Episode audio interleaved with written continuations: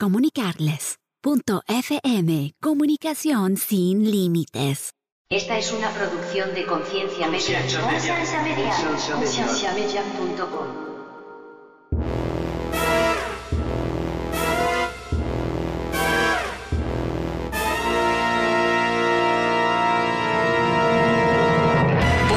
estándar muy alto a, a los narcos eh, prácticamente como si fueran superhéroes. alguien entra en la casa en la madrugada y la vida de mi familia está en peligro, yo obviamente voy a actuar. Mi pacifismo no llega al punto donde, como Lot le dio las hijas al- a, Sodoma y a Gomorra para que las violaran. O sea, no tampoco, man. Es que no leo la Biblia. Mi teología se basa en memes.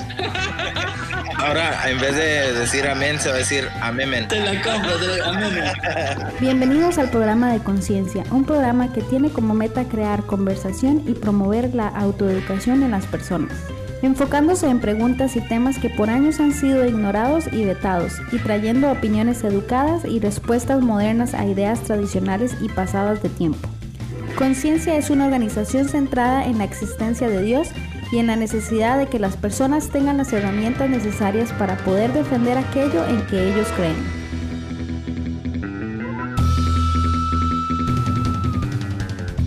Nuestra página web es www.concienciamedia.com.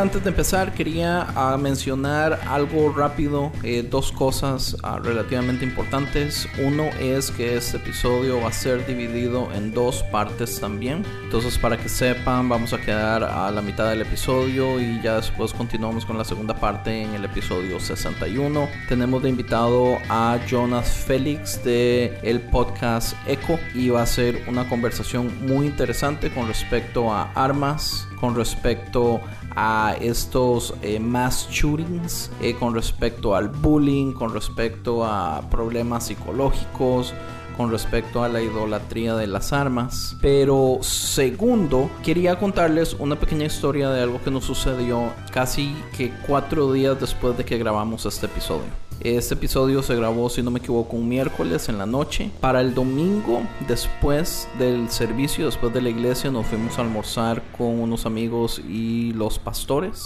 eh, al mall que queda eh, cerquita de la casa. Y sucedió algo interesante. Eh, de la nada estábamos comprando ice cream ya después de haber comido. Era mi familia, mi esposa, mis dos hijos, mi esposa embarazada en ese momento y la hija del pastor. A mi esposa le iban a hacer el baby shower sorpresa a es- ese mismo día eh, a las 3 de la tarde. Entonces nosotros, antitos de las 2, nos quedamos con la hija del pastor para que los pastores se fueran a terminar de organizar toda la iglesia. Mi esposa no sabía y nosotros nos fuimos a comprar postre. Entonces ya teníamos todo planeado. Cuando estábamos comprando el helado, el ice cream, de la nada empezamos a ver a, todo el mundo en el mall correr, gritar.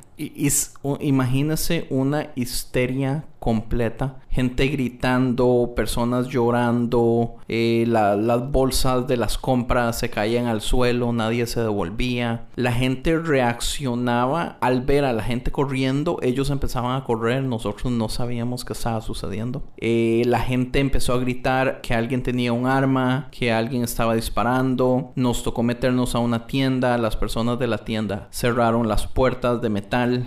Eh, habíamos tal vez unas 40, 50 personas en esa tienda. Nos mandaron a, atrás a la bodega donde están toda la, mercadería. Era una zapatería. Eh, estuvimos ahí por más de una hora. Cerraron el mall completo. Tuvieron que movilizar a todo el mundo. En minutos la policía estaba ahí. Por una hora completa nosotros no sabíamos qué estaba sucediendo. Había una señora bien viejita llorando adentro de la tienda y ella dijo, yo escuché los disparos, yo escuché los disparos, le estaban dando agua. Ella estaba llorando, le estaban otra persona echándole vientico porque estaba muy viejita. En total fue un caos, un pánico, fue una cosa horrible. Y lo interesante es que nosotros en el almuerzo estábamos hablando de esto mismo. Es que eso es lo interesante. Lo interesante es el shooting que pasó en Texas y el otro shooting que pasó menos de una semana después había pasado una semana antes. Entonces le aseguro que todas las personas que estaban en ese mall estaban hablando de eso. Cuando se corre el rumor de la balacera, la gente, o sea, la gente se vuelve loca. Es una histeria que se contagiosa. Al fin y al cabo, ya después de, horas, ya en las noticias, ya tratando de investigar qué estaba sucediendo, nos dimos cuenta que eh, fue un robo a una tienda de estas tiendas de marcas, supuestamente de como de bolsos eh, carísimos. Eh, no hubo oficialmente ni un solo disparo eh, no se sabe ni siquiera si la persona tenía arma o no. Parece que quebraron unos vidrios para poder agarrar unos de esos bolsos o wallets o lo que sea que era. Y, lo increíble es, digamos, ver a un mall con miles de miles de personas, todas reaccionando, todas corriendo, eh, la policía tratando de calmar a las personas. Uno veía gente que no eran policías con armas. Eh, uno no sabía quién era el bueno, quién era el malo. Yo, como acabamos de grabar el, podcast este, donde yo abiertamente digo que soy pacifista, que no estoy de acuerdo con las armas, que el que las quiera comprar, que las compre, pero que a mí no me llaman la atención, yo me ponía a pensar cómo haría alguna diferencia si yo tuviera un arma en este momento. Y la verdad es que no. La verdad es que a mí lo que me sorprende es el hecho de que pasaron horas y es tanta gente y había, o sea, nosotros teníamos policías afuera y nosotros preguntábamos como qué está pasando. Los policías no sabían porque la información no corre tan rápido, el rumor, el miedo, la historia sí corre rápido, pero la información correcta no. Nadie sabía qué estaba pasando. Ese mismo día cuando estábamos tratando de buscar información a ver qué fue lo que pasó, me di cuenta que esa semana anteriormente en otra ciudad cerca de aquí que se llama Pandel o Lancaster, si no me equivoco, alguna de esas dos, un policía se disparó a sí mismo, dijo que alguien en un departamento, en, un edificio de departamento le disparó y duraron casi una semana en darse cuenta específicamente que ese Mae falsificó todo, que él ni siquiera se disparó, perdón, lo que hizo fue cortarse, pero él tenía sangre, él en el parqueadero del, en el parqueo de, de la policía eh, llamó por backup se hizo una búsqueda de días, se gastaron millones de dólares en movilizar policías, en estar en high alert, se tuvo que revisar el, edificio de departamentos, que era un edificio gigantesco de departamentos por días para tratar de que se encontrara algo. O sea, la información correcta no corre rápido, la gente no sabe qué está pasando.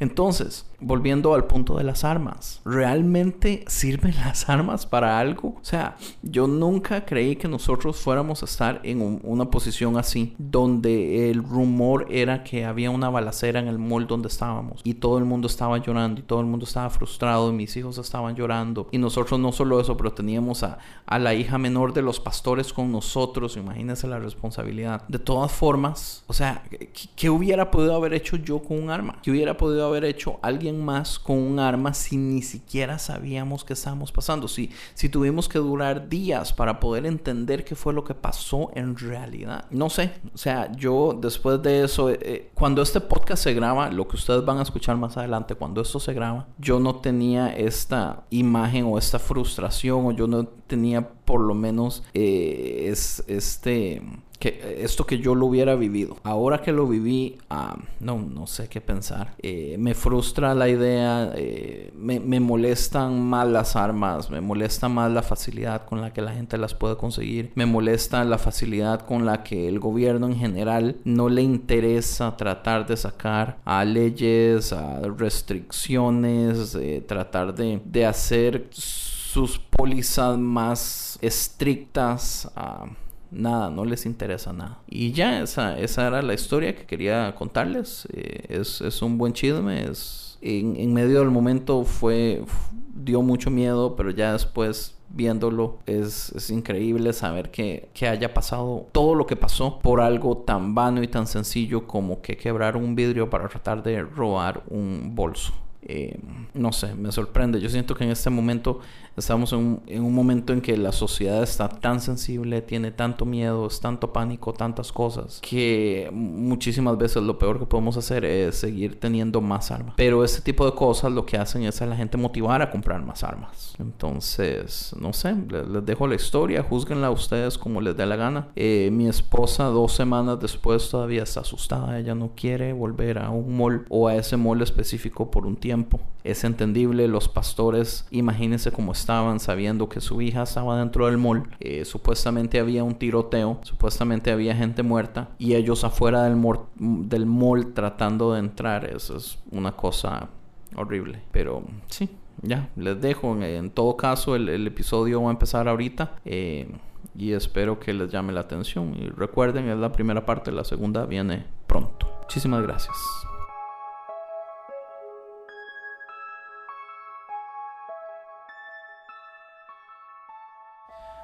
Bueno, bienvenidos una vez más al podcast de Conciencia. Mi nombre es Andrés. Yo soy Tony. Me, me llamo Evil. Hola, Yo Ivo. dónde estoy aquí ahorita. Y sí, esta voz que están escuchando es de Frank. ¿Dónde estoy? El hijo pródigo que nunca le regresó. Ya regresé. Me tocó, me tocó decirle sí, le regresó. pago, le pago, Estás de- pero estás- me está de dando no aumento. a ver si es cierto que va a suceder. Y en este episodio tenemos un invitado muy especial, eh, Jonas Félix del podcast Eco. Jonas, ¿cómo estás, brother? Ey, ya. gracias, gracias. Gracias, querido público. Us- Ustedes no saben, pero tengo una audiencia aquí de como 500 personas. Todos aplaudieron, pero eh, que Eh, es- está, está divertido estar aquí entre tanto. Iba a decir herejes, pero voy a decir intelectuales. Pero Yo pienso que Casi lo mismo. herejes no le ofende a nadie. Más bien yo pienso que orgullosos estamos. Ah, ok, ok. Eso, eso es bueno, eso es bueno. No, iba a preguntarle, pues, platícanos un poquito de ti, ah, Jonas. ¿De dónde eres? ¿Cuántos años tienes? Este, ¿cuánto tiempo ya tienes viviendo en el Chuco, como se dice? Ah, ok.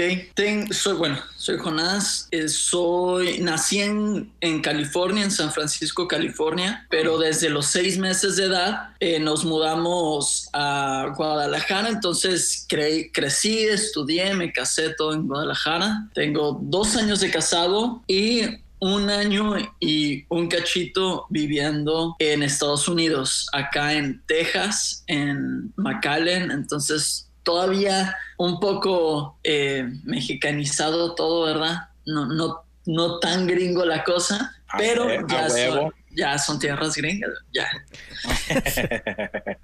ya, ya, ya se siente el, el poder de la troca y el parqueadero y todo el pedo. Oye, está, tú estás completamente al revés de como yo estuvo conmigo, porque yo nací en México. A los seis meses me vine para los Estados Unidos y viví acá. Ya, ya nunca me regresé para México más que para las vacaciones, pero eh, definitiva ya más americanizado que nada. Ya. Tú, Y- tú y sí ni eres ya un, un chicano. Sí. Ponle, que sí, aunque, aunque, en, lo- aunque en los podcasts se me, se, se se me sale lo mexicano. O lo, Ah, es, o eso lo- es bueno. o lo tico con el, con el Andrés, que también se me pegó lo, lo tico a veces. Es que es, es imposible que no se te pegue lo tico, mae. Sí, Por ahí. el, fa- el A mí, me gusta, Mae. a mí me gusta explicarlo como el poder de una mente superior. Oye, sería, sería vacilón. modesto. Sería vacilón darle de tarea a alguien que, al que nos escuche el podcast, que nos diga entre todos los podcasts que hemos hecho, cuántas veces se ha dicho la palabra Mae. Uy. Ah, Sí. no, pues. Le tendrías que regalar un auto o algo así. Sí, sería un trabajo así de tal vez tres años allá de internado en Alaska, en un bosque de... Este, hoy queríamos hablar de un tema que es un poquito sensible. Bueno, yo creo que el, anterior fue el aborto. Yo no creo que este sea peor que el aborto. Este, pero es con respecto a las armas, eh, todos estos shootings y matanzas que han estado sucediendo. eh, yo creo que es hora de invertir un episodio completo eh, con respecto a las armas. Y una de las razones que tenemos a Jonas aquí es porque así como lo ven, él es bien fan de las armas. Él ha matado mucha gente. Eh, ha matado cu- 45 personas en México, fue sicario, no mentiras. Wow.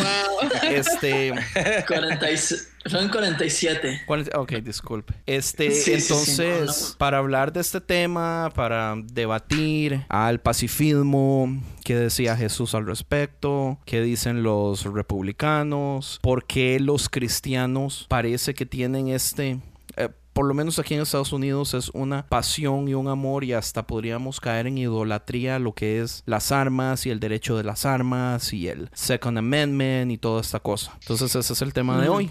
No sé a quién le gustaría empezar, cómo empezamos, si tienen una idea, una historia vacilona, algún chiste. Pues yo creo, yo creo facilito empezar con la idea de que nadie va a entender la importancia de tener un arma hasta que le pase a uno una situación que le hubiera necesitado una arma o fue afectado por una arma de alguien más que no que, que uno no tuvo manera de defenderse y o sea, es como decir uno no sabe hasta que uno está en los zapatos de la otra persona. Pero eso que tú estás es- diciendo, pero eso que tú estás diciendo se puede tomar en, en- en doble sentido también, porque pueda que sea que esté a favor de las armas, pero por lo mismo hasta que le haya afectado que a alguien, un familiar cercano, un amigo o, haya- esa misma persona haya estado en una situación de que alguien que podía comprar un arma fácil podía, ah, I mean, estuvo en medio de un shooting, de un tiroteo. Se puede tomar de los dos casos también. Sí, o, o también uno de los peores casos es a un suicidio, que una persona muy querida se haya suicidado por simple hecho de que el arma estaba disponible. Well, ¿quién aquí ah, tiene armas? Yo, yo tengo una. Yo también. Tony. En la casa hay Frank? una. En, en la casa de Frank hay una, pero ah, no es de él. No, no es mía. ¿Usted se sabe el código para sacarla de la caja fuerte? No voy a contestar eso. ¿Por qué? Porque no. ¿Por qué? Porque ¿Tú no. tienes una, Frank? No, eso yo no, en la casa donde yo vivo. Eso quiere decir que sí se sabe el código. Yo no, yo no tengo arma. Porque es de Okay, Costa Rica. ah, so Andy, ¿tú no Ah. eres ah, pro guns? ¿No eres pro armas? Es que pues tendría que empezar desde la historia de mi vida. Yo nací un 6 de agosto de 1983. Oh my God. Qué No, o sea, bofo. Eh, Ya fuera de broma, yo soy de Costa Rica. No sé cuánta gente sabe, Costa Rica no tiene ejército. Entonces Costa Rica presume su pacifismo, aunque tiene fuerza policíaca, en realidad no tiene ejército. Entonces nosotros no tenemos que pasar por esto de, de entrenamientos o de Pero- pasar por cosas militares. Pero eso es, eso es trampa porque ustedes eh, tienen una base militar de Estados Unidos ahí que les cuide la espalda. Entonces, pues, ¿cuál es el punto de no de Pues tener sí. una armada si ahí los están cuidando, verdad? Pues sí, de, de hecho, digamos, las, la, es- Costa Rica es como el país favorito de las Naciones Unidas, se podría decir hasta cierto punto. Entonces sí, tenemos cierto tipo de protección por un lado, pero igual, o sea, yo no, yo no veo a Costa Rica haciendo conflictos militares en ningún momento por ninguna razón tampoco. Ahora, yo no quiero dep- defender a mi país porque yo soy cero nacionalista también. Amo a Costa Rica, pero no soy nacionalista. Pero en ese caso, digamos, yo siento que mucho de mi pacifismo, aparte de ser un reflejo de lo que Jesús enseñó y lo que yo creo que son las enseñanzas de Jesús, viene también porque soy tico. Entonces yo tengo mi bias y no lo voy a ignorar, o sea, e- está ahí. Well, mi bias es que toda mi familia es militar. Todos, Cierto. cada uno de ellos. Excepto y, usted. eh, yeah, Qué menos yo. decepción. Porque mi arma es la palabra de Dios. Aleluya. ¡Wow! Muy ¿Qué fue lo que? ¿verdad? ¿Qué fue? No ¿Qué dijo? Que dedicó Casi su vida a la tiene- palabra de Dios. Casi caigo temblando. No, pero a mí me encantan las armas. Ah, mi cuñado, él tiene como unas 17 armas, rifles incluidas. Um, Ella, ella en cada lugar vez de que muñeca jugaba con nuevo- M16, dice cuando estaba pequeña.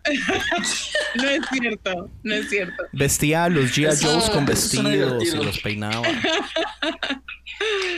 Ah, pero mi cuñado cuando agarra un, una pistola nueva, me viene y me enseña. Y, y yo no tengo una arma yo misma, pero sí hay uno en la casa. Ah, me gusta ir a los, um, how do you say ranges, a los lugares para ir a, A disparar. Range. A Yeah, disparar. disparar. yeah, ah, no me asustan, if that's the case. Pero ah, mi pero estoy contra ah, las leyes que dejan que cualquiera vaya a comprar una rifle para ir a matar a la gente. Eso sí estoy contra. No, pero es que eh, las leyes no es que dicen, aquí están, pueden ir a comprar rifles y pueden ir a matar gente. Mm, No dice... La es- ley más dice o que sí menos. puedes ir a comprar rifle. De hecho, el NRA, esa es toda su propaganda, es todos pueden y entre más gente tenga, mejor. O sea, su, su propaganda es basada en que mujeres habrían menos violaciones si todas las mujeres anduvieran armadas. Si habrían menos delincuencia si todas las personas anduvieran armadas. Que por culpa de, como no hay gente buena con armas, la gente mala con armas puede hacer las cosas que hace. Lo cual en mi opinión es all Claro, pues que nos regresaríamos al lejano oeste y en el lejano oeste todo el mundo andaba con armas y había más muertos que, que a saber qué. Mm. Sí, pero nadie, nadie se moría al menos de que uno estaba buscando el desmadre. O sea, si tú estás haciendo algo, es como el dicho, a alguien no, no, No, le que- dan su surtida y, o no lo buscan y lo matan si no fue por una razón, güey. O sea, al No menos de que sea una matanza loca, Exacto. aunque al menos de que sea una matanza loca, así como lo que ha pasado en El Paso. Lo que ha estado pasando escuelas. O todos sea, estos ya- días a cada ya rato. son, ya son casas, sí, son casos individuales, pero No, Eso ya viene están- siendo de un el- caso- El, problema es que están dejando de ser individuales y está, está viniendo a ser un día a día prácticamente. Poco a poco se está viendo más. Sí, sí, más. sí, pero ya es algo que ha estado, es algo que ha estado culminándose desde hace mucho tiempo. No es que de repente se le dio por ir a dispararle a la gente, güey. O sea, No, pero, Pero digo, o sea, mientras- pero estas antes, son personas que ya, que ya les, ha- les han pasado cosas, ya lo han estado pensando, lo- la gente que le cae mal o que lo han hecho bully o lo no que sea lo- su razón. No necesariamente porque ah, algunos de los casos ha sido simple y sencillamente racismo. Gente que no ha tenido ni un récord pues, también. policial y no ha tenido na- nada de decir que eh, ha ido a asaltar o que lo hayan arrestado por alguna razón. Por eso me hacía falta Frank. ¿Por qué? Porque, porque tiene 6, 7 episodios de no venir y llega y se adueña del podcast como si fuera Tengo de él todo un este año, tiempo. loco. Este, son bromas, madre, son bromas. Son bromas. ya no hablo. No, oiga, el, el asunto es esto. En, eh, porque obviamente voy a defender a Frank porque lo tengo aquí a la par y me da lástima. Te, Eh, te da lástima que quedes como... la mayoría de conflictos que pueden haber entre personas que podrían terminar solamente con algún diente eh, flojo, porque podría terminar solo en golpes, la mayoría termina en muertes. Si hay un arma en alguno de los dos lados del conflicto, porque la gente no tiene control, que la gente va directamente a eso. ¿Entiende? Los números son grandísimos con respecto a la cantidad de muertes o heridos por armas, por conflictos estúpidos como que nos gritamos en la calle en el carro, que alguien volvió a ver a mi novia y entonces yo ya me ofendo. Cosas tan estúpidas terminan en muerte por la accesibilidad de las armas. Ese es el problema que yo veo. Pero eso no quiere decir que estás en contra de las armas, José. Es que yo, es Eh, que... De la forma en que lo estás diciendo es que yo lo capto así, ah, casi lo mismo que yo lo veo. O sea, no estás en contra de las armas, pero sí el problema es el problema que causan las armas. Yo no tengo problema con que cualquier persona pueda ir y comprar un arma. A mí no, no me interesa eso. Yo sí veo un poquito obsesivo el hecho de que alguien tenga que tener más de tres o cuatro. Más de una diría yo, men. Más de una. O sea, ¿para qué necesitas dos y tres? O sea, a menos que estés planeando ir a hacer una masacre y que se te acabe una y puedas agarrar la otra right away. Sí. Bueno, ahí, ahí, ahí ya, ya son gustos. Eh, o sea, si, si ya, si quieres tener todo un arsenal, porque ese es, ese es tu gusto, pues tampoco co- encuentro mucho, el, eh, mucho problema. Tienes razón, son gustos. Si en vez de gastarte dinero, ajá, si si en vez de gastarte dinero en relojes o en unas vacaciones, te lo quieres gastar en un rifle bien bonito, pues allá él, ¿no? Sí tiene sentido eso, tiene sentido eso, pero, ah, o sea... O en unos zapatos, o unos zapatos de mil dólares, ¿verdad? Qué Ajá. asco, qué asco. Que le des Piel un de chingada cocodrilo. gana de gastar el dinero en lo que quiera. Ahora, el- mi problema Hay, no que, es... hay que empezar, hay que empezar un Instagram que dice Preachers and Rifles. Sí. Sería bueno. La primera va a ser No, Evil. Preachers and Bodyguards. Yeah. Preachers and Pistols. Mi, mi problema básicamente no es que la gente no pueda obtenerla, porque el que lo pueda hacer, que lo haga. A mí eso no me molesta. Digamos, yo soy pacifista por mi lado, donde yo sé que yo nunca voy a agarrar una. eh, o si la agarro, puede ser por. No, es que no creo. Pero Pero según recuerdo yo te estás Es que contradiciendo nunca- porque hace más de un año creo yo tú dijiste que en un, en un episodio, no me recuerdo muy bien, pero sí estabas hablando algo de tener un arma, porque pusiste el ejemplo de que si al, si viene alguien en contra de tu familia y tú tienes que defenderte, te vas a tener que defender, o sea, lo vas a tener que matar ya sea a él o que te maten a ti o a tu familia en otras casos. No usaste Sí. esas palabras, pero sí más o menos mencionaste eso de que sí, sí am, tuvieras una.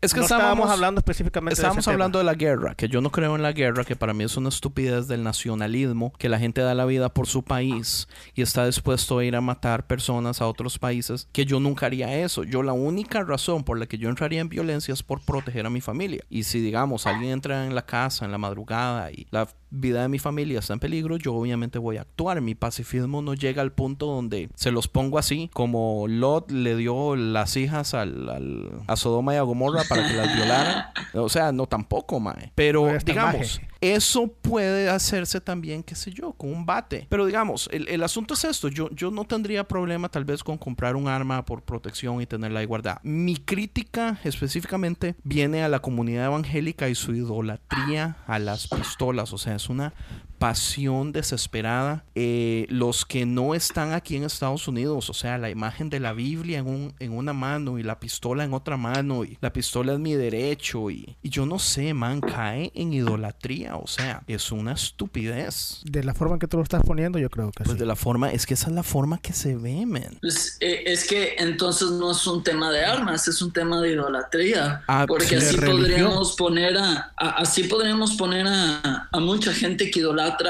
artistas, que idolatra predicadores, que idolatra pastores, o que idolatra este dogmas o, o- o incluso Partido su misma- político. Al partido político, su misma iglesia, ¿no? Eh, entonces no es un tema de armas, es un tema de idolatría. Más o menos, porque yo podría traerlo a un tema de armas con el hecho de simple y sencillamente hacer un pequeño estudio de, de digamos, eh, cómo funciona el negocio de las armas en este país, por ejemplo. No sé si ustedes sabían, pero hay más, hay cinco veces más dealers de armas en Estados Unidos que McDonald's. O sea- O sea, para mí eso es una vulgaridad. Hay alrededor de Oye, sí, 105 muer- muertes Oye, al día por armas en Estados Unidos. ¿y quién, ¿Y quién mata más personas? ¿McDonald's o las armas? Oh, my God, yeah, yeah. No sé. No sé, pues, pero digamos, podríamos buscarlo, pero digamos, yo tengo los números de las muertes de armas. O sea, al año son más de 38 mil personas muertas al año por suicidios con armas de fuego. E- Este es un problema grandísimo del cual nadie habla. El acceso a las armas aumenta los eh, suicidios. Dos tercios de las muertes de armas al año son por suicidios. Eso es una vulgaridad. El problema es esto. Hay, digamos, los defensores de las armas dicen, oh, el que se quiere matar se mata como sea. Pero es mentira, digamos. Tomarse pastillas solo funciona un 9% de los casos. Cortarse las venas solo funciona un 6% de los casos. Un suicidio por arma funciona un 96% de los casos. Eh, o sea, eh, las personas que saben de esto saben que la razón que las muertes en suicidio por armas, por su accesibilidad, funcionan por el hecho de que usted las puede tener en menos de 10 minutos. Si una persona cuando llega al punto donde tiene que suicidarse no ha encontrado el método de suicidarse, en 10 minutos hay hay, hay casi un 70% de posibilidad de que no se suicida del, del todo. Pero las armas hacen el modo, ha- hacen que esto sea más accesible, menos doloroso y más rápido y más efectivo. O sea, como es una vulgaridad la cantidad de gente que se está muriendo solamente por suicidios. O sea, Estados fuego. Unidos tiene el 5% de la población del mundo, pero tiene más de la mitad de todas las armas existentes en el mundo. Estados Unidos. O sea, más esto no es normal, ¿entiende? Sí, hablemos de idolatría, pero yo lo puedo traer también a que Estados Unidos tiene un problema de armas y si no lo, o sea, si lo queremos ignorar, ignorémoslo, pero el problema está ahí, ¿entiende? Yo pienso que nadie, nadie, nadie puede, le- puede negarlo en realidad. Pues Que hay problema es cierto. Hay, hay problema. Thank you, Eso Evo. es cierto. Thank you.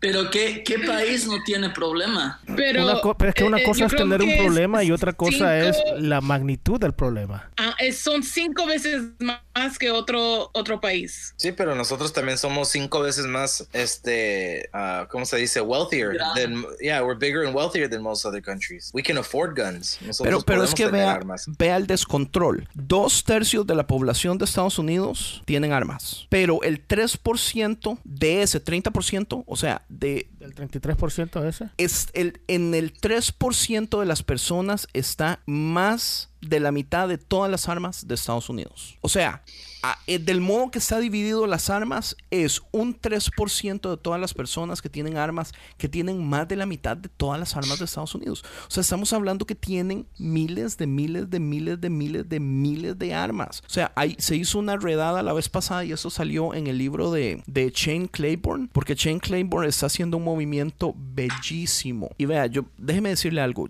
Klein Chamberlain es tal vez la persona que a mí más se me parece a Jesús en ese momento que está caminando en ese momento en vida. Este maestro está haciendo un movimiento donde está yendo a ciudades, recolectando armas, las están fundiendo y están haciendo herramientas para trabajar la tierra, para agricultura. Y se las están dando a la gente o se las están proveyendo gratis a agricultores y todo eso. Pero este man estaba contando en un podcast que yo escuché que hicieron una rueda hace como unos qué sé yo, tal vez un año de una sola persona que tenía más de 30 mil armas en su casa, men. o sea, es un mae con plata. Y era una mansión, pero 30 mil armas en una sola casa. Eso es increíble. Pues ya es una persona con mucho dinero y no tiene, sabe, no sabe en qué chingados gastar el dinero ya. Brother, pero el 3% Es que de todas las personas que tienen armas tienen más de la mitad de las armas existentes en Estados Unidos. O sea, no es una persona. Se, se están preparando para el zombie apocalypse. Exacto, que eso fue lo primero que a mí me dijo Jonah la vez pasada. Me dice, Sí. cuando aparezcan los zombies, ¿con quién quiere estar?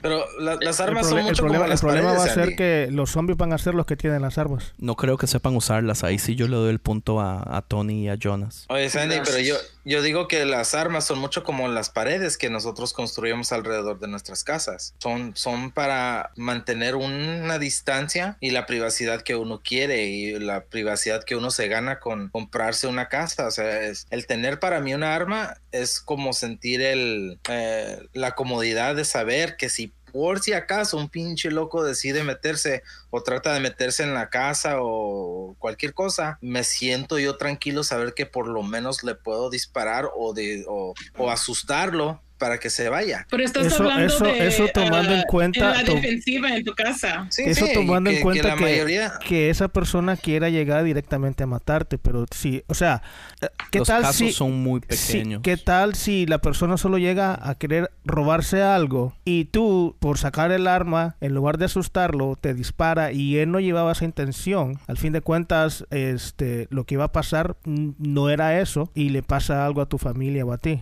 solo porque tú sacaste un No, arma. a- ahora, ahora estamos victimizando al, al, al No, yo no estoy victimizando, que- yo que- estoy, que no- yo, no, no estoy victimizando al, al, al agresor ni nada por el estilo. Lo que estoy diciendo es que Más o menos. siempre, no, por- por- No, causa, no, pero, causa pero- y efecto, causa pero y sí, efecto. sí, No, no me malentienda, o sea, yo, yo entiendo los dos puntos, Eh, pero digamos, yo no siento que nadie merezca morir por ningún crimen tampoco. O sea, eh, hay Wait, tres... ¿Usted cree que una ¿No persona crees, merece ¿no morir crees por un crimen? capital punishment? No, I don't, because I'm a pacifist.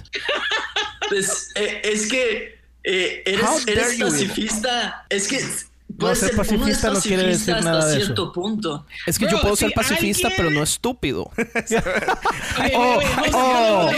Si alguien, si alguien ah, matara a tu esposa y tus hijos, ¿tú no quisieras que se fuera a la muerte? Muy posiblemente yo en mi momento de dolor sí quisiera que esa persona muera. Pero en la realidad del mundo yo no creo que esa persona merezca morir. Porque yo no creo que todas las personas que están, digamos, en... en shit, es que es, es un debate fuerte. Eh, Es como, es como lo que dije al principio, hasta que te pase a ti algo, cambias el punto de vista, güey. S- Sí, yo entiendo, pero también, o sea, yo he visto casos de personas que, que perdonan a la persona que mató. O sea, hay que dejarnos de varas. Esta, esta ideología de que la gente muere por extraños, o sea, esto es un mito. La realidad es que eso nunca sucede. El 90% de los crímenes, digamos, de violencia femenina sucede por personas que ellas conocen, familiares o esposos. Siempre son conocidos. Eso es cierto. Eso es lo yo les conté la historia hace unos episodios de um, la amiga de mi mamá que, se, que fue pues balaseada por su esposo, wow, muerta por su esposo. Eso sí, eso sí es verdad. Pero estamos hablando de um, mass shootings, de rifles. Si tú vas a Walmart y alguien empieza a balasear, ¿qué vas a hacer?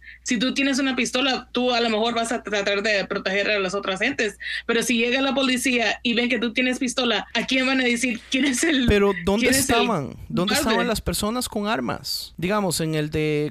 ¿Dónde fue el, el- los últimos dos? Fueron uno en Iowa. El- uno En Ohio y en El Paso. Ok. Los de El del Ohio, Paso, es la el del- policía estaba ahí. El del Paso, donde ahí es la capital de las armas, por favor. ¿Dónde estaba la persona?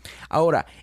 el, el otro, en 30 segundos ya lo habían matado. Y aún así pudo herir o matar a más de 10 personas. Porque estas armas están diseñadas para alto calibre. O sea, para tirar balas en velocidad. O sea, son armas militares y los civiles tienen acceso a ellas. ¿Cómo me explican eso? O sea, ¿en qué Porque país estamos? lo- Eh, Este país tiene regulaciones más grandes para vender pistolas de juguetes en tiendas de juguetes para niños que las regulaciones que tienen para armas regulares. O sea, ¿por qué no hay un número exacto de cuántas armas registradas hay en Estados Unidos? Porque a, a los estados les vale. O sea, todos los estados tienen leyes diferentes y ninguno puede dar números exactos porque los registros no existen porque les encanta ignorar el problema.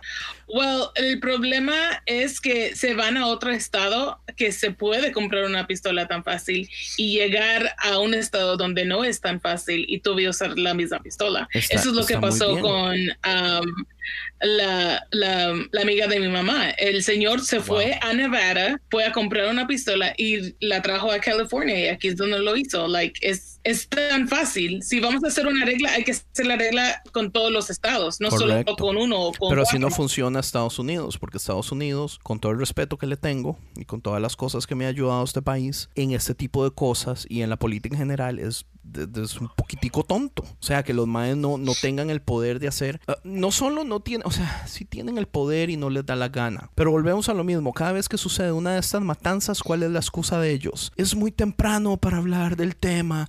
Tenemos que poner nuestros corazones en las personas que están sufriendo. Y fuck you, we never talk about the problem. Pasaron seis meses. Solo, solo Oh, es pasaron dos thoughts meses. and prayers. Thoughts and prayers. Oh my God, que Dios me perdone. Que Dios me perdone, pero me cae en un huevo Odio este, este dicho de thoughts and prayers. thoughts and prayers. Es que, mira, eh, para, para mí es un problema que va más allá, más allá de las armas. Y yo, yo lo puedo ver en esta comparativa. Eh, he- no he hablado tanto porque no conozco tanto de política en Estados Unidos. Eh, pero sí entiendo la... ajá, sí, sí entiendo la, la cuestión del- de la política mexicana y veo una comparativa entre la cultura de armas en Estados Unidos y la narcocultura en, en México.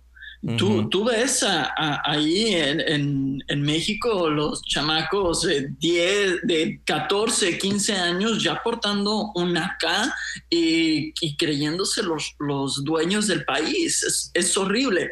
Pero ¿qué, qué vemos? Que eh, los, los narcocorridos es lo que más suena infinidad de series sobre narcos donde ponen, ponen en un estándar muy alto a, a los narcos eh, prácticamente como si fueran superhéroes. Los Entonces, el niño cree, sí, lo- lo- los idolatran, lo- los, y, y creo que es, que es una, una problemática similar. No es una cuestión de, de arma, no es una, es una cuestión de educación cultural. ¿Cómo, ¿Cómo vas a atacar, cómo vas a atacar este problema si no enseñas realmente algo. Para mí no, no se acaba, no se acaba quitando las armas, no se acaba eh, con una simple ley, porque al final quien quiere romper la ley la va a romper. Hay infinidad de armas en el mercado negro, lo vemos en todo el mundo, en todo el mundo el crimen organizado tiene armas y en todo el mundo vas a poder encontrar armas negras ilegales para, para comprar. Sí, eh, digamos, yo, yo entiendo eso. Lo que sí es que, digamos, se han hecho estudios muy, muy buenos con respecto a qué sucede, digamos, cuando ciertos países o ciertos gobiernos o ciertos estados se ponen más estrictos con lo que son armas. Sí, yo sé que las armas existen en el mercado negro, pero de todas formas, una de las razones que la gente no tiene miedo de obtenerlas es porque no hay leyes que, ¿cuál es la palabra? Que castiguen. Que, sí, no hay leyes que castiguen fuertemente ese acto, el usted salirse, digamos, de esta regla específica. Si no hay leyes básicas con respecto a lo que son armas, usted comprarla en cualquier lado se puede. Uno de los casos más interesantes que ha sucedido es, man, y este es un caso perfecto. En Australia, en 1996, hubo un mass shooting donde murieron 36 36 personas. Y esta gente hizo una compra de armas que fue una cosa increíble y terminó comprando, si no me equivoco, como 8 mil armas de alto calibre a todo, todo su población. Y una de las cosas interesantes que sucedió fue que esta gente nunca más volvió a tener eh, más shootings y los números de suicidios bajaron de un modo increíble. Pero lo interesante es esto, en, hoy en el 2019 tienen la misma cantidad de armas que tenían en 1996 cuando sucedió eso. ¿Cuál fue el cambio? Que cambiaron sus reglas de registro. Sus reglas eh, se pusieron muchísimo más estrictas para poder obtener armas.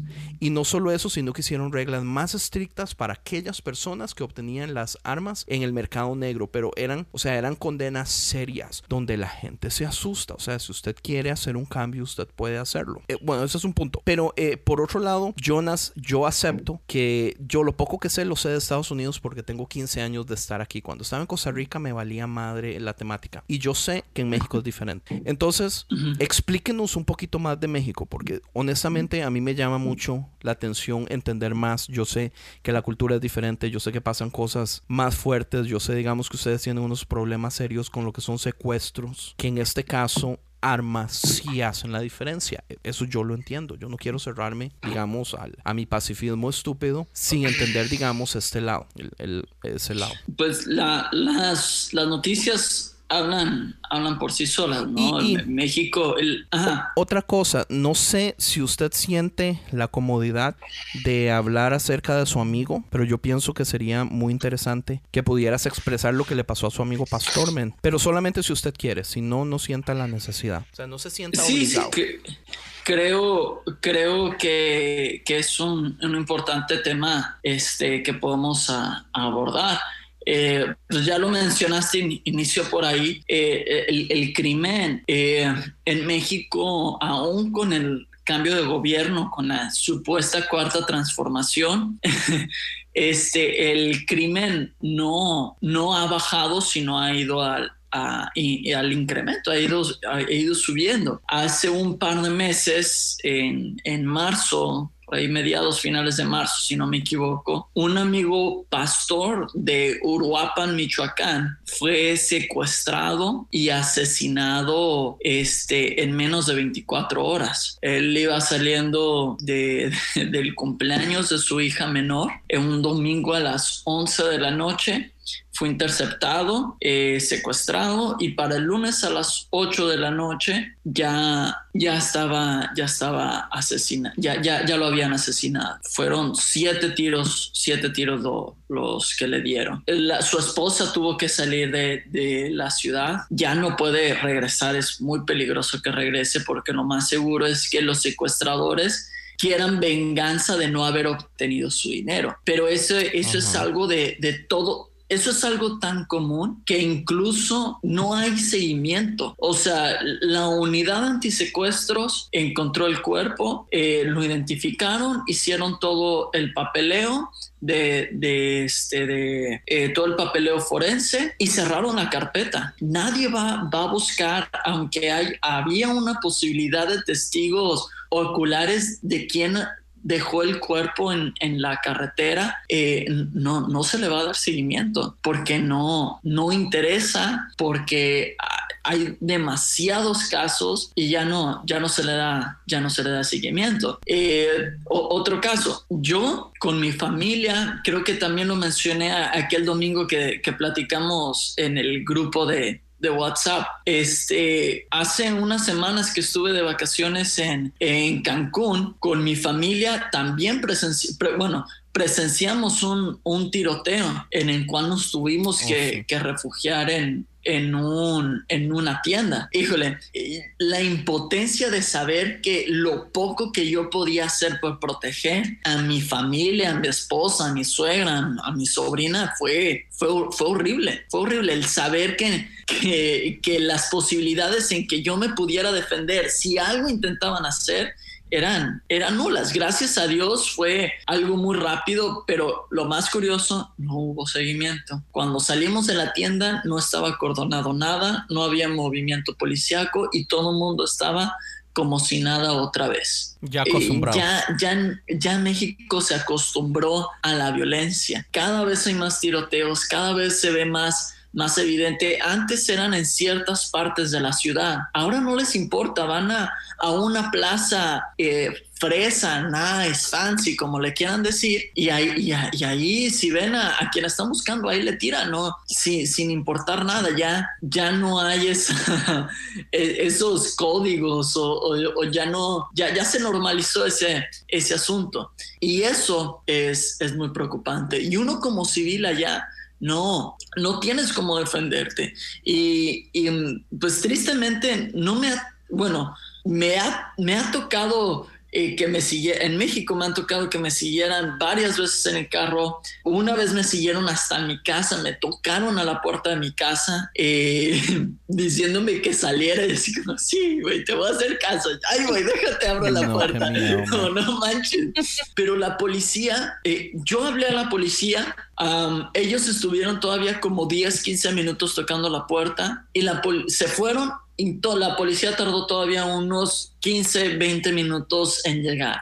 Estás hablando de que si ellos hubieran querido eh, entrar o si hubieran tumbado la puerta, lo que hubieran hecho, o sea, ellos hubieran entrado, hecho lo, que quisieran y la policía hubiera llegado ya muy tarde. Y otra vez, ¿cómo, cómo me defiendo? ¿Cómo defiendo mi casa? ¿Cómo defiendo mi familia? Y eso, eso es al final en, en, en lo que caigo yo le digo, yo le digo a mi esposa, yo oro todos los días para nunca, nunca, de verdad, nunca, este, tener que, que disparar un arma a otra persona, ¿verdad? Porque voy al range y es muy divertido. Pero,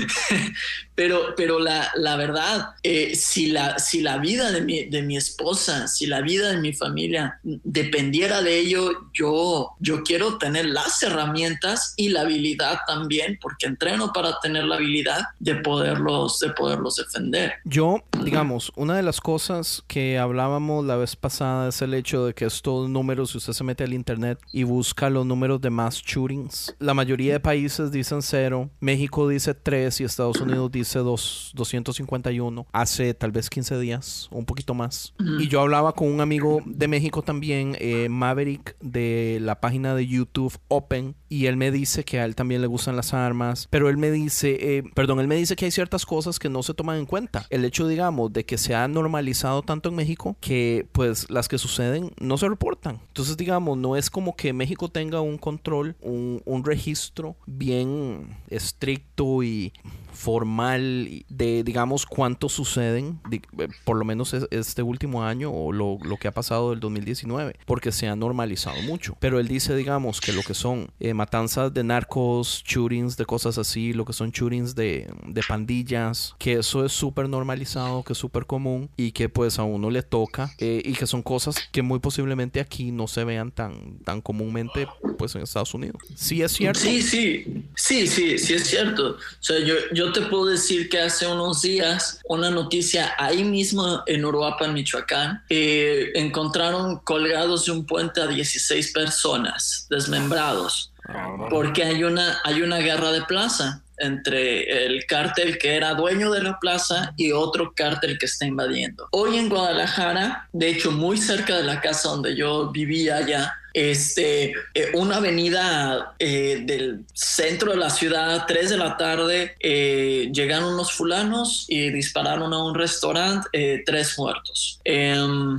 y así te puedo mencionar, este, si nos vamos a las noticias, así te puedo mencionar varios que, que suceden así todos los días. Todos los días es una agresión eh, con arma de fuego, todos los días es una agresión, es un, un muerto en un restaurante, en plena calle, en un estacionamiento, y te puedo decir que por lo menos la mitad plena luz del día. Ahora, ¿será, podríamos decir que una de las razones que sucede eso es porque hay más necesidad? O sea, que el crimen sea más grande en países con más necesidad es pues porque la gente tiene que, uh, sin, sin caer en esto mismo de, de tratar de uh, poner a, a los criminales de pobrecitos, pero digamos, ¿cuántas personas lo hacen solamente por querer ir a matar? Eh, por, digamos, por solamente el gusto de matar. Eh, ¿Será que muchos de esos casos son pues gente que está en situaciones económicas tan mal que pues les toca robar, les toca meterse a trabajar con narcos, hacer lo que los narcos les digan porque pues no les queda de otra? O tal vez estoy,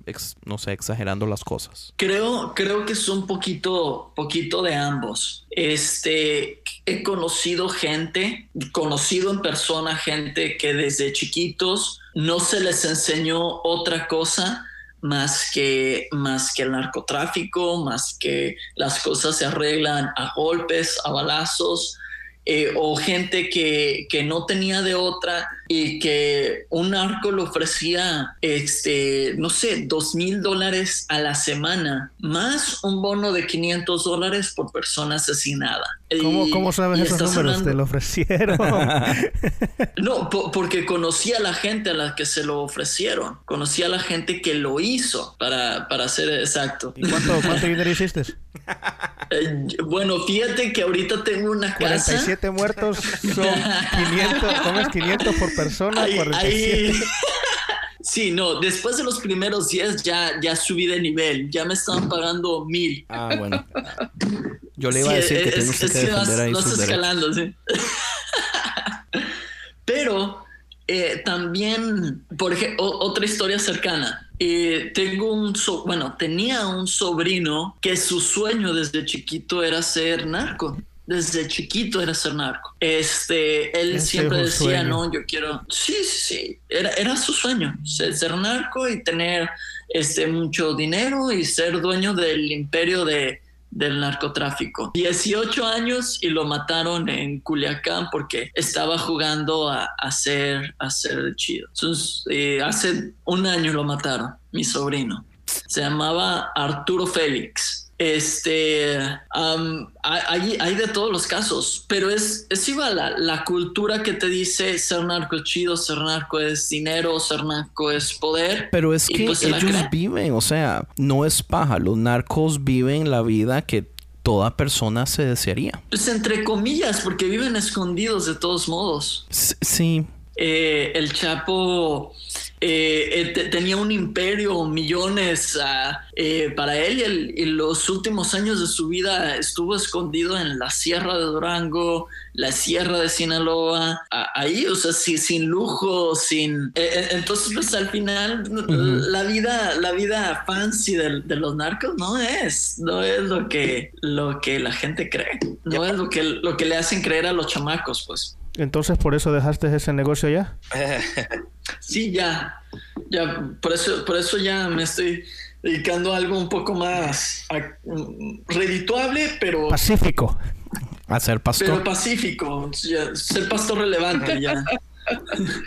Porque tienes que Y entender también deja esa- casi la misma cantidad de dinero. Sí, sí, sí, y sin llamar menos, bueno, este, sí, sí, sin la bronca que te están persiguiendo. También, también tienes que ponerte a pensar, Andy, que en México también hay mucha corrupción, o sea, de un nivel donde no sabes ni quién ni cuál persona está ya metida con los narcotraficantes, o sea, y aparte de eso también la gente pobre, güey, o sea, tú les ofreces mil dólares por hacer una, una cosa, güey, o sea, para ellos es eso ya ganarse el, el salario por por medio año, güey. O sea, Sí, la lotería. Pero la, corru- Sí, pero la eso corrupción es- también en América es, what is it? It exists. Es en la Sí, política. yeah, but we're not as broke. Oh, Acá, I know. Acá Sí, el, no- más pobre, el más pobre todavía gana mejor que el más, casi uno de los que ganan mejor en México. Tú estás diciendo que la razón que México es como está es porque todos están pobres. So, ¿Por qué es la razón que América está como está? Porque estamos No, es pendejos. que eso es lo que estaba diciendo, lo que estaba diciendo. Sí, la realidad sí, o sea, hay mucha gente muy ignorante, que son muy, gente muy emocional, o sea, para cualquier cosa no, no les parece, o sea, hacen demanda, son estupideces, güey, o sea, vivimos en el país de demandas. Demandas. Pero ¿quién es más Ok, ignorante? pero entonces, Nosotros, yo pienso que nosotros, porque nosotros sabiendo más, aún así actuamos como niños. Por lo menos la gente pobre. Ok, pero entonces aquí- actúa- La gente pobre actúa para poner comida en, lo- en las panzas de sus hijos. O sea, es la necesidad, güey. O sea, cuando ya, cuando sufras tú lo que viene siendo el hambre, está cabrón, güey. O sea, tú, ¿cuándo has, Ok. ¿cuándo has sufrido tú el es hambre? un muy buen punto. Yo creo que nunca, pero ¿usted cree que mucha gente en este país reaccione del modo que reacciona por pobreza, por hambre, por necesidad? No, No. no, todos. Hay mucha gente que se chingan y buscan la vida como le, como se pueda. O sea, por eso hay gente que vas a en México y paras en un alto y te están haciendo un acto, un show, o te quieren limpiar las ventanas.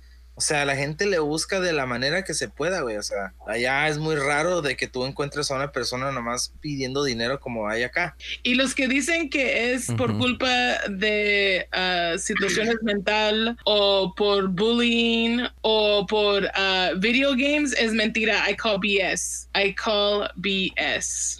Eh, Explíquenos por qué. sí. Pero, pero esas son estoy de acuerdo. Eso, eso sí te, I agree with you, pero también son productos de un sistema que ya hemos entrenado a la gente de no ser responsable por sus emociones. Nosotros lo hemos hecho a ellos así en vez de llamarles la atención. Pues en todo caso, entonces eso sería ya psicológico también. Lo que dice ella Sí, que sí, no tam- sería. También. Por- Porque por- mi hijo pasa jugando Fortnite todo el día y ya lo encontré más de una vez eh, maltratando gatos y tirando conejos a una pared y cosas así. ¿Quién? Oh, shit. Son bromas. Esa es, cosa, esa es cosa de Jeffrey Dahmer. Eso aquí no se permite. Oye, ya, ya, ya iba a contestar, ya iba a decir, yo jugué video, videojuegos toda mi vida y no me quedé así. Nunca maltraté ningún gato. No. Ah, pues eh, es, es, lo- es el mismo comentario con el que inicio, ¿no? Es, va, va algo más profundo de, de las armas, va a una cuestión de educación, una cuestión cultural, porque eh, al, al- al final de cuentas, eh, eh, quien quiera hacer daño va, va a hacer daño. Quien quiera hacer daño va a hacer daño con un bat, con gasolina y unos cerillos o, o con un arma. Tristemente, un, un pues eh, aquí el problema es es que el problema, arma, o sea- el, el arma, el arma es muy letal, ¿no? Pero, pero Ese- al final de cuentas no le podemos echar la culpa solo a eso. No, exacto, pero esas personas que podrían ha- hacer ah, daño con un bat, con gasolina o, o con una piedra, qué sé yo, este, tienen el acceso a tipo de arma quizás militar y en lugar de dañar una persona, lastimarla con un bat, este, matan 5 o 10 personas con una arma. Ahí, ahí te, ahí te la voy a complicar con espiritualidades, Frankie y Andy. Ok, hablemos, hablemos de espiritualidad, pero yo quería, yo quería entrar en esto. Que es una de las armas más poderosas del mundo. Y tú ya la sabes, Andy. La oración, amén. No chingues, güey. ¡Aleluya!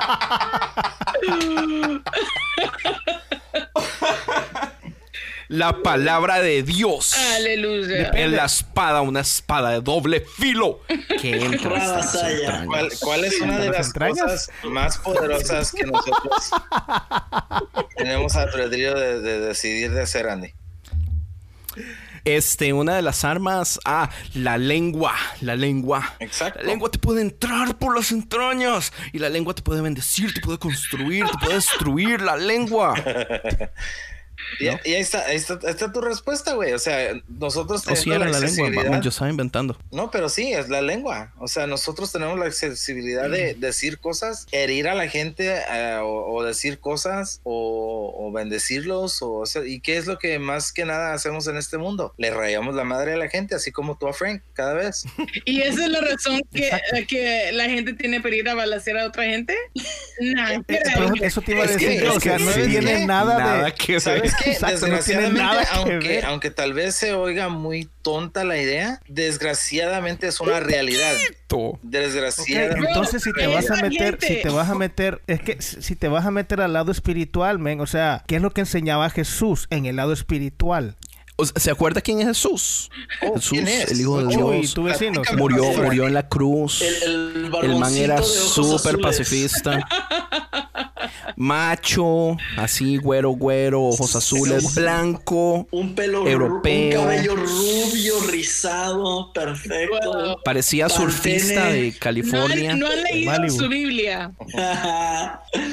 Ya, Eh, no, Eso, Tony, o sí, sea, no te decir- puedes meter al lado espiritual y, y solo cuando te conviene y decir, ok, el arma más poderosa es la lengua, así es que no me puedes comparar la lengua con el arma porque la lengua es más poderosa que un arma. O sea, come on, ¿qué es lo que te enseñaba Jesús cuando andaba aquí? Si te vas a meter al lado espiritual, te vas a prefiero- meter en todo. Yo no lado me estoy metiendo Yo prefiero por decir, 100 hay que personas hablando una- mal de mí que una disparándome. ¿Qué? ¿Qué? Que yo prefiero 100 personas lastiman- lastimándome con sus lenguas, hablando mal, mal de mí, sí, que una disparándome. Claro, porque tú tienes Ah, sí. educación, güey, y tú sabes cómo controlarte ahora. Pero hay mucha gente que son muy rápidos de enojarse y se encabronan y no saben cómo controlarse. bro, si ese es el Sí, caso, huevón, pero eso, es, usted le está dando mi otra vez, punto. Otra vez, eh, ese punto me encantó. No saben controlarse. Estamos creando, eh, eh, estamos viviendo una cultura que ha enseñado a satisfacer sus deseos más primitivos, sean lo que sea. ¿Quieres comer? Traga como marrano porque está bien deliciosa la hamburguesa. ¿Quieres comprar? Cómpralo pendejo porque tienes una tarjeta de crédito. ¿Que, que- ¿Quieres hacerle daño a alguien? Pues hazle daño a alguien, pues al cabo qué, ¿no? Entonces al, al final todo, todo lo llevan al extremo porque no saben, no se le enseña inteligencia emocional, no se le enseña a controlarse, no se le enseña a, a- a que no es- se trata de ti. lo que falta son ah, disciplina en la casa. La mamá y el pero- papá. Desde- Sí, pero eso, ya, no, Sí, sí, eso ya no existe. La chancla. la, existe. Y eso es lo que les La digo. chancla. Ya no existe y el mismo gobierno les quiere quitar el derecho a los padres de no poder darle a sus hijos. Pero Con ¿cómo mi chancla no Yo pienso que el arma más poderosa es la chancla. Pero ¿por qué vamos a decir hashtag- que esa es la razón que hay tanta matancia? Hashtag con mi chancla Es que ese es no mi te punto. Tony. No, no. El hecho es- Ustedes lo están mirando de una manera muy chiquita. Yo estoy es dándoles la, la raíz de donde empieza algo tan pequeñito que es algo que les pasó de chiquitos, algo que les pasó durante la escuela y sigue y crece. Y Exacto, cuando, cuando no entonces existe, es algo psicológico. Y cuando es, Eso, es- oíme, es una pregunta, Tony. psicológico, pero también es algo emocional. o- es- es Yo lo mismo. crecí, Es lo bro, mismo, dude. Yo crecí Oíme. en bullying. Si ellos no me estaban haciendo bullying a mí, yo hacía bullying a otra gente. Eso sí es cierto. Ese, ese Yo es casi un- creo que usted es era la bully. fenómeno- Yo creo eso más que todo. Ese es un fenómeno que a mí se me hace interesante. Yo también crecí en bullying. Mi generación creció en bullying. La generación que me antecede creció en bullying. Y no salimos tan locos. Y ahora Pero ahora, Pero, ahora pero, sí. pero vieras que yo no. Es, es, es que, bueno, Yo salto a la no. pa' mí- conversación. a mí me parece muy raro. Porque todo el mundo habla del bullying. Esta es la primera vez que me echan de mi propio podcast. puede decir I'm proud of you. negativa a una persona I am proud. porque dicen, oh, es bullying. Sí, ay, me ofendo. Estoy tan triste. ¿Cómo puedo? Todo el mundo se ofende. Sí, ay, no. ¿Cómo, ¿Cómo puedo trabajar con estas ¿En qué persona emociones? te oyes? Trágatelas y diles algo de regreso. Pero, pero, y se tragan tanto pero digamos, en Costa. Rica es Ah, vacilón. Ya me enojé. Está, está perfecto. Eh, Así es como yo lo quiero, enojado. Vean, en Costa Rica pasa algo muy interesante que es el hecho de que sí molestábamos, pero no caíamos al punto de bullying, bullying, que es el bullying popular en este momento, donde la gente está dispuesta a suicidarse. Ahora, lo que yo no sé si es el mismo o no, pero digamos, si uno ve películas, series de televisión, esta serie que se llamaba 13 Reasons Why, Que ya va a salir la otra season.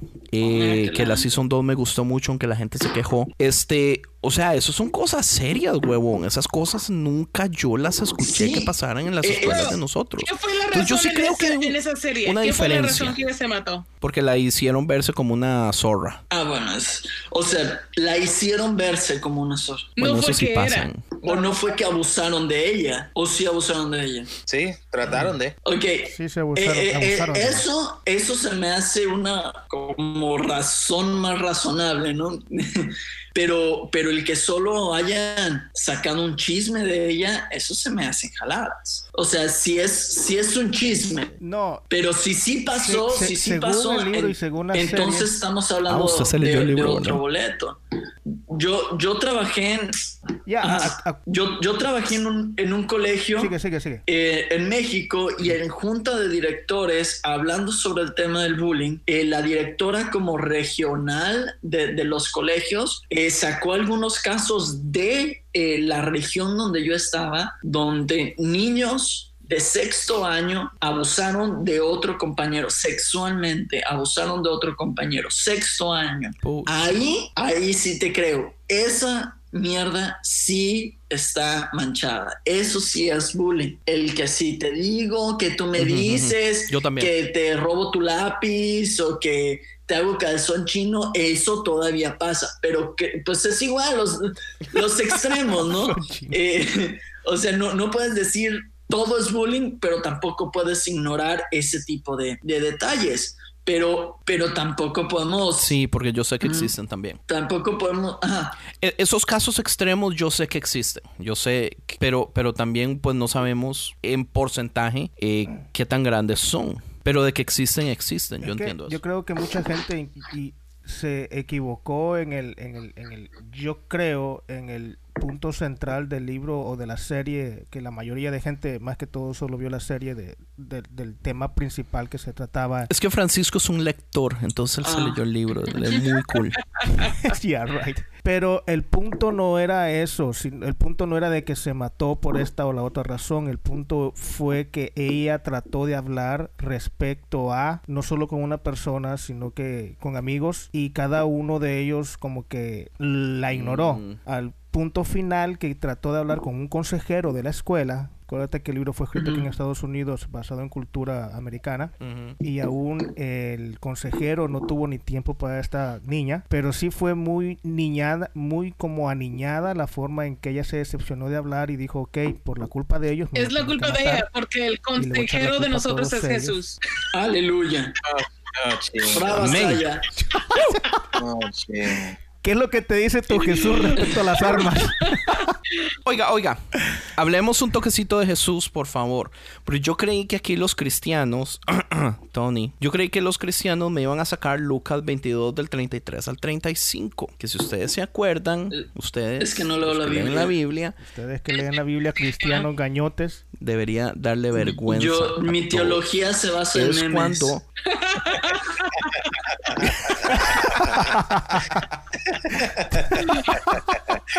Amén.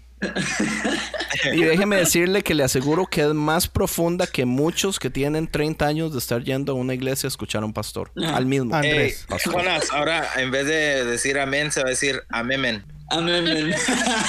Buenísimo. Te la compro. te la-. Hey, ¿te gustó este podcast? Visita Podcast Cristianos en Español en Instagram, Facebook y Twitter para encontrar más podcasts como este.